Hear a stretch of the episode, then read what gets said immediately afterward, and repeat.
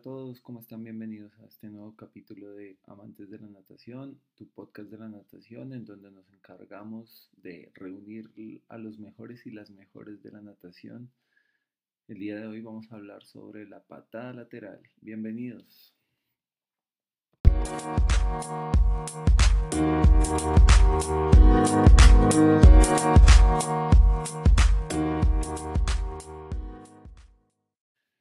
Bueno, bienvenidos, bienvenidos a este nuevo capítulo. Como les comenté, hoy vamos a trabajar la patada lateral. Eh, nada, pues bienvenidos a un nuevo día más de la cuarentena. Espero que estén sobrellevando bien esta situación. Espero que estén reunidos en familia, si están solitos también que estén aprendiendo muchas cosas nuevas, estén aprovechando hacer ejercicio, a distraerse, espero que esta cuarentena, esta cuarentena haya sido una oportunidad tremenda para poder seguir avanzando y aprendiendo cosas nuevas. Ese es el reto, supongo. En mi caso son las 3 de la mañana, es domingo y, me falta un poco el sueño, entonces nada, pues con la emoción de siempre compartir con ustedes un poco de información, un poco sobre lo que me gusta, que es la natación y pues aquí estamos. Entonces, como les comenté, en esta oportunidad vamos a hablar un poco sobre la patada lateral. En, lo personal, como instructor, como profesor, siempre, siempre incluyo en todas mis sesiones uno o dos recorridos de patada lateral. Ayuda muchísimo al ajuste postural. Es un ejercicio supremamente importante para el desarrollo de la técnica de la natación. Una buena patada lateral genera unos buenos estilos eh, alternos, principalmente. Desde esa posición lateral, desde una buena posición lateral podemos irradiar unos movimientos de brazada, generar ciclos respiratorios, em, también ajustar un poco la posición dorsal. Entonces ayuda principalmente en los estilos alternos, pero sin lugar a dudas eh, cuando un nadador logra dominar bien la patada lateral, también puede desarrollar otras habilidades, lo que eventualmente va a impactar también en el estilo pecho y en el estilo mariposa. Em, los ajustes posturales que desarrolla esta patada lateral en algunos casos son complejas, son estructuras un poco complejas para los nadadores entonces eso genera una experiencia motora muy buena en ellos y permite que eventualmente cuando se enfrenten al estilo pecho y al estilo mariposa pues tengan un poco más de experiencia y, se puedan incluso permitirse hacer una postura de ondulación lateral o una ondulación 360, unos giros, unos, unas vueltas. Todo es derivado de una buena postura y por supuesto un control respiratorio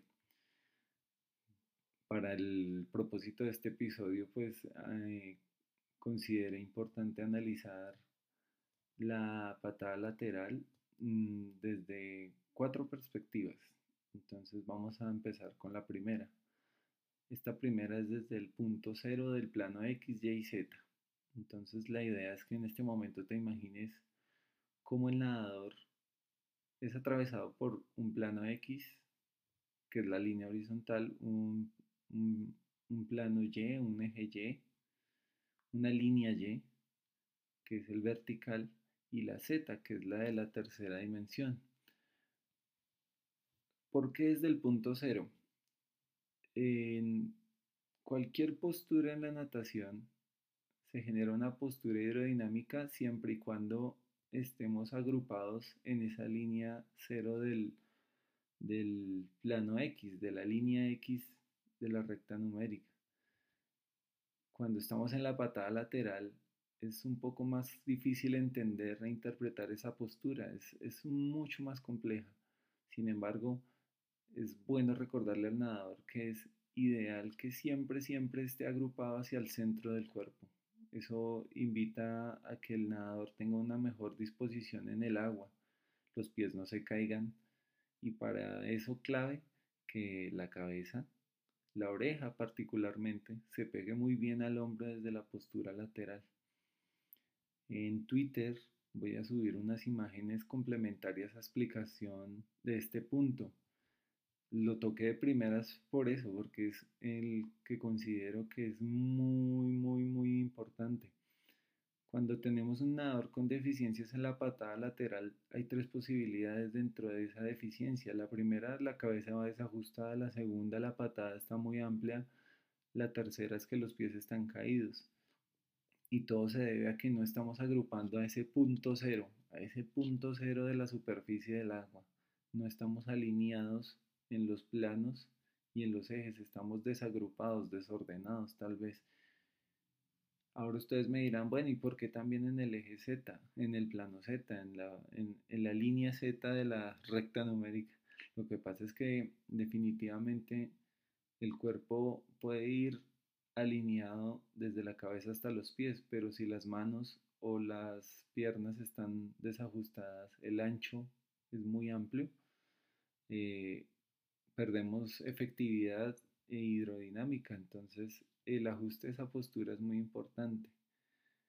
Y eso el nadador a veces no lo ve. Cuando estamos nadando, como el agua no nos opone resistencia, sentimos que vamos bien y finalmente yo me digo en la cabeza, ah, yo estoy avanzando, entonces no veo la necesidad de extender un poco más mi cuerpo. Entonces, este primer punto todo agrupado al centro del cuerpo, al punto cero del cuerpo, digámoslo así. El segundo punto, desde el fortalecimiento de la patada. Hay nadadores que tienen muy buen ajuste postural, pero no tienen una patada muy fuerte. La patada lateral es espectacular, es un ejercicio supremamente bueno para fortalecer la patada, además que por la posición de lado también ayuda a trabajar un poco los oblicuos y también el, abdominal. Entonces eh, considero que, que la patada lateral desde el fortalecimiento es muy bueno, es muy bueno que el nadador que ya ha tenido una adaptación al agua empiece a adaptarse a conocer más sobre la patada lateral, que pueda formarse con ella. Además que eso tiene un gran impacto en los nadadores, que sería el tercer punto. Entonces, mientras tanto, recapitulemos. Primero, punto cero. Segundo, fortalecimiento de la patada. Ahora sí el tercero, desde su impacto en el desarrollo de los nadadores. Un nadador que desarrolla correctamente la patada lateral automáticamente puede iniciar a hacer unos ejercicios de respiración solo con el movimiento de la cabeza.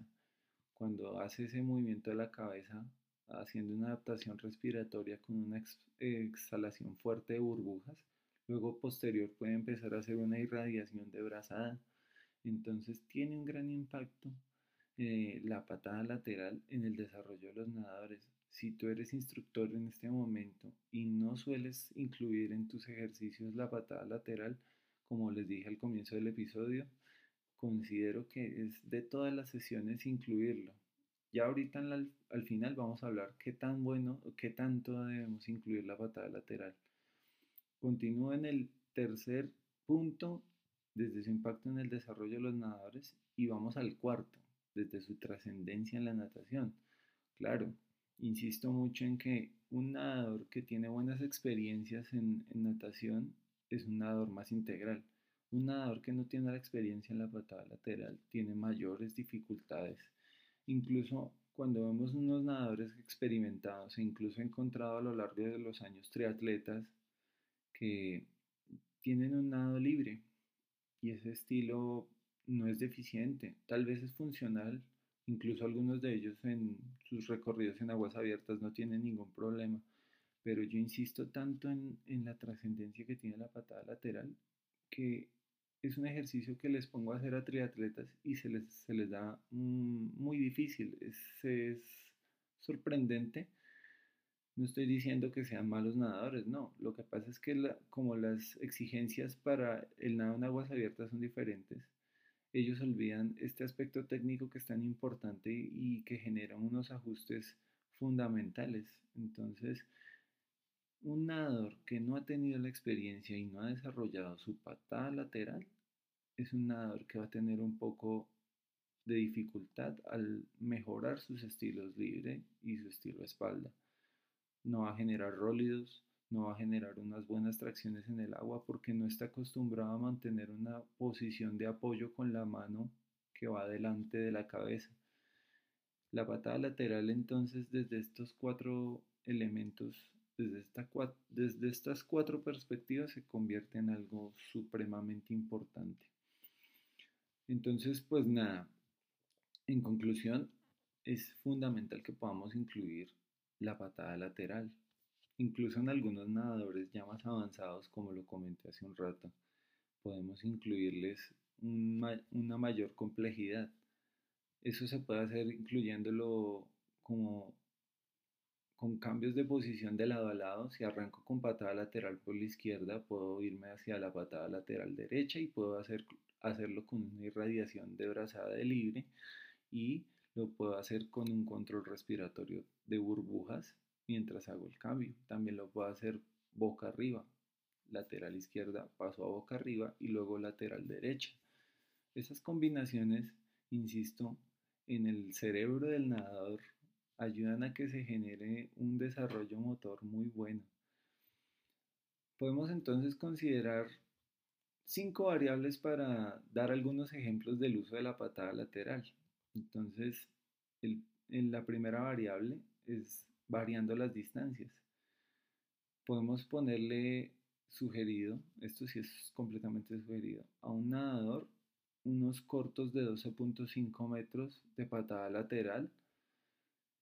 Luego podemos hacerle un, terminar 25 metros de, de patada alterna boca arriba, de ondulación boca abajo. Ya dependerá de la habilidad que tenga el nadador. Si el nadador ya tenía un estilo libre, entonces le podemos dar 12.5 metros de patada lateral y luego libre completo hasta terminar los 25 metros. Eso nos genera una práctica intensa y de fortalecimiento en los nadadores, pero controlando la fatiga. Es decir, no estamos buscando que se genere una falla y un error por fatiga. Entonces, por eso esos 12.5 metros son ideales. Si el nadador ya es muy experimentado, ya está eh, con mayor distancia, pues podemos exigirle a los 25 o a los 50 metros, pero pues eso ya lo deberás ir leyendo con tus nadadores.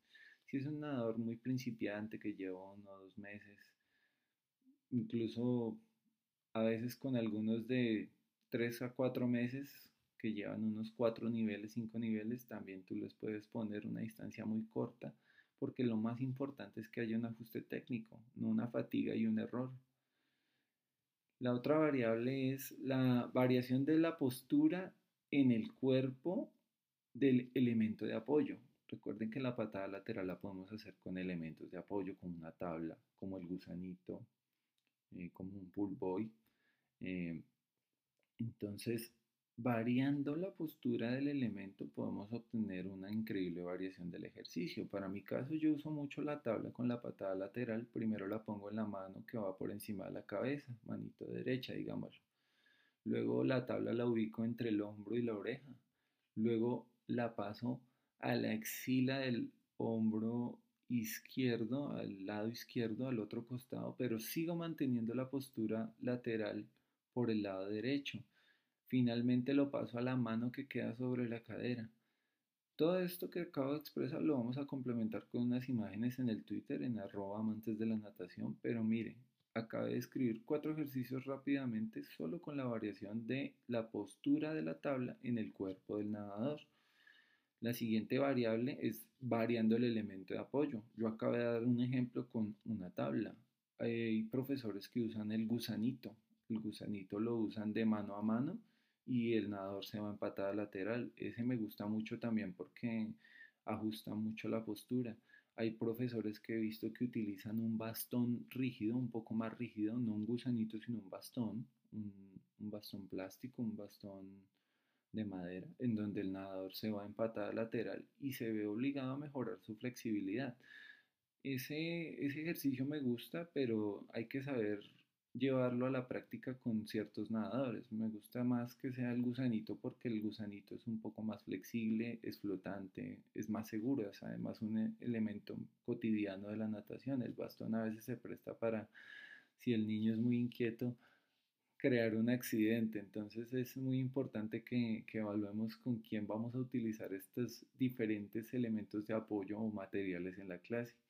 La siguiente variable es haciendo una integración de las variables anteriores. Entonces yo puedo variarle el ejercicio, la distancia, el elemento y el, el, el, lugar en donde lo ubico. Vamos a hacer un ejemplo rápido. Yo puedo pedirle 50 metros de patada lateral al nadador, en donde los primeros 12.5 metros va por el lado derecho en patada lateral, los siguientes 12.5 metros van por el lado izquierdo y el retorno de los 25 metros los hacen con tabla, también variando el lado.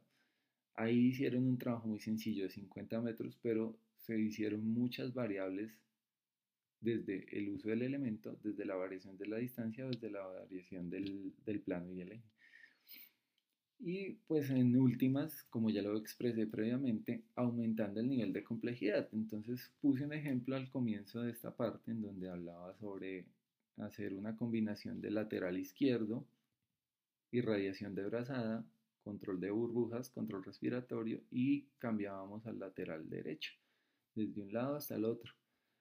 Esas variaciones complejas, esas estructuras las podemos combinar incluso con más brazadas, por ejemplo, hacer patada lateral izquierda, dos brazadas, con burbuja, respiración, exhalación y cambiamos de lado manteniendo la posición lateral. También podemos hacer ejercicios más complejos orientados al libre, como por ejemplo una que es muy chévere que se llama la Stone Gun o la pistola taser, en donde el nadador se queda congelado por un momento en una posición lateral, con el codo alto y la mano relajada.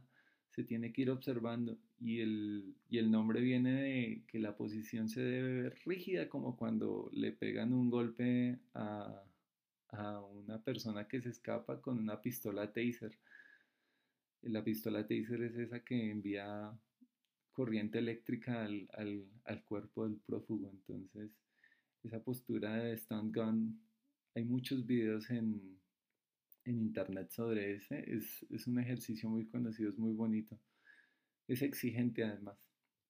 Entonces, dependiendo de todas esas variaciones, vamos a tener una patada lateral diferente. También otro ejemplo de mayor complejidad en, el, en, la patada lateral fue como lo comenté también al comienzo, una ondulación lateral. Se sorprenderían la cantidad de nadadores avanzados que he conocido a los cuales les digo, bueno, vamos a hacer patada lateral, bien, bien, bien, la hacemos sin problema, bien, bien, bien, muy chévere. Luego les digo, vamos a hacer ondulación lateral y no avanzamos y encontramos mucha dificultad en ello. Entonces, desde la patada lateral con movimiento alterno de piernas, bien. Luego ya con un nadador más avanzado para darle un pequeño reto lo podemos exigir con una ondulación lateral, cuidando la postura de la cabeza, lo mismo, cuidando las distancias, cuidando el uso de un buen elemento de apoyo para la fase inicial mientras se adaptan al ejercicio. Creo que ese es un muy buen ejemplo y además un excelente reto para tus nadadores más avanzados. Si tienes principiantes, recuerda que lo ideal para la enseñanza de la natación es un poco de trabajo en tierra. Cuando tengo niños que están aprendiendo e incluso adultos que están aprendiendo la posición de patada lateral, siempre prefiero con una colchoneta en tierra al lado de la piscina hacer una transferencia tierra-agua y eso genera una sensibilización y mayor comodidad con el, con el movimiento. Adicional a eso también, si, si yo tengo el carril del borde, el del pasillo, voy acompañándolos desde afuera con una caminata constante y, y, recomendándoles los ajustes de postura. Si estoy en el agua, aprovecho la pared también para pegarlos a la pared, pegar al nadador a la pared para que haga el inicio de la postura ahí con mucho cuidado y pueda sensibilizar sobre cómo el cuerpo debe alinearse correctamente, como lo hace la pared, alinearse a la pared. Es un ejercicio también complementario ahí que les quiero compartir. Bueno, en estos últimos minutos que les comparto con el podcast, pues nada, quería compartir con ustedes algo que me está emocionando muchísimo y es que ha tenido una muy buena acogida. Eh, ya he tenido varios comentarios por las diferentes redes. Mm, hay muchas personas que consideran que este es un ejercicio que visibiliza lo que hacemos los entrenadores de natación.